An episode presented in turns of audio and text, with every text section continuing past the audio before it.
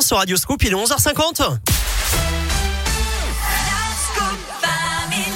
Comme chaque jour, à midi moins 10, c'est l'heure de La Terre, la Pierre et vous avec Philippe Lapierre. Salut Philippe. Salut Eric, salut à tous. C'est vendredi aujourd'hui, on Ouais. termine la semaine en musique avec un énorme événement ce week-end. Ouais, Stevie Wonder à Los Angeles, Elton John à Paris, Billie Eilish à New York. Les plus grands artistes sont les têtes d'affiche des concerts pour la planète. C'est demain, 25 septembre, pendant 24 heures. Événement organisé par l'ONG Global Citizen. À Paris, sur le Champ de Mars, le plateau est alors juste monstrueux avec, euh, on l'a dit, Elton John, mais aussi Ed Sheeran. Il fallait pas me le dire, fallait voir si je l'avais découvert tout seul. Ah oui, Comme il y un aura, blind test. Ah oui, il y Ah aura oui. aussi les Black Eyed Peas, Ouais. Christine and the Queens et bien d'autres.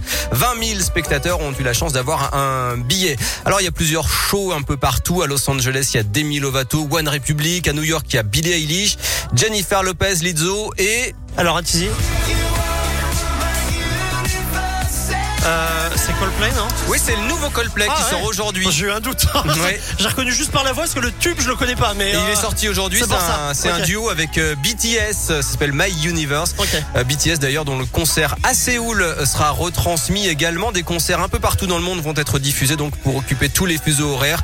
Andrea Bocelli, euh, Metallica, Green Day, Ricky Martin, Kylie Minogue et Maneskin également.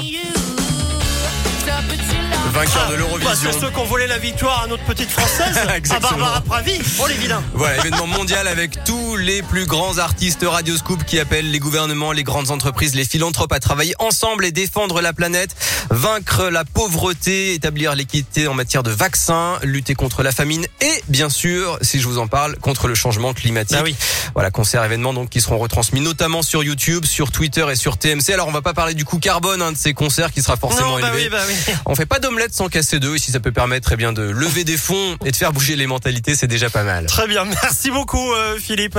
La Terre, la Pierre et vous revient lundi, bien sûr, à lundi Philippe. À lundi, salut. Et puis, vous retrouvez La Terre, la Pierre et vous sur radioscope.com. Restez là puisque la suite